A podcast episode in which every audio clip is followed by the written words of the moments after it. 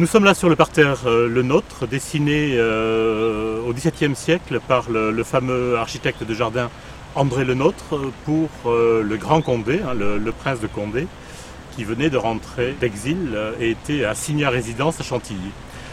ces jardins ont été pris sur des zones très marécageuses et on est vraiment sur un, un radeau de remblai posé sur une couche marécageuse avec une nappe phréatique très haute, ce qui explique certains aménagements spécifiques ont été faits, notamment les bassins n'ont pas de fond. Il y a simplement une sorte d'argile semi-perméable qui permet d'absorber les mouvements de la nappe phréatique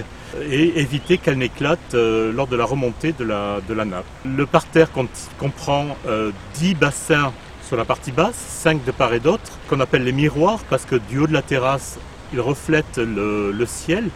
et euh, un grand bassin central qu'on appelle la gerbe du fait de la forme du jeu d'eau central en forme de gerbe de blé ou, de bouquet de fleurs. Ces travaux d'aménagement ont commencé euh, en 1664 et se termineront en 1681, pratiquement à la mort du Grand Condé. Nous venons de terminer la restauration de ce parterre avec la conservation euh, du dessin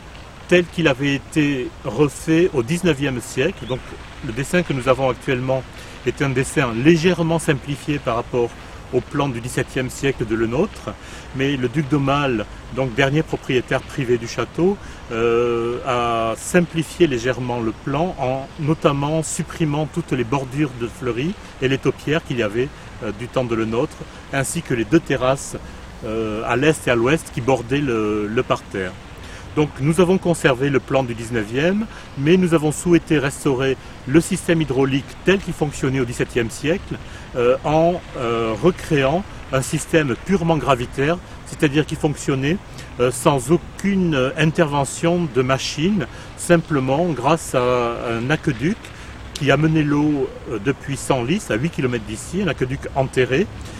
qui arrive dans le parc à une altitude euh, entre 5 et 8 mètres euh, par rapport au niveau des bassins. Et ce dénivelé entre l'arrivée du bassin et le niveau du bassin permet au jet que, vous voyez euh, derrière moi de monter à 5 mètres, à 15 pieds, qui était la hauteur que nous avons retrouvée dans, dans la littérature du XVIIe siècle.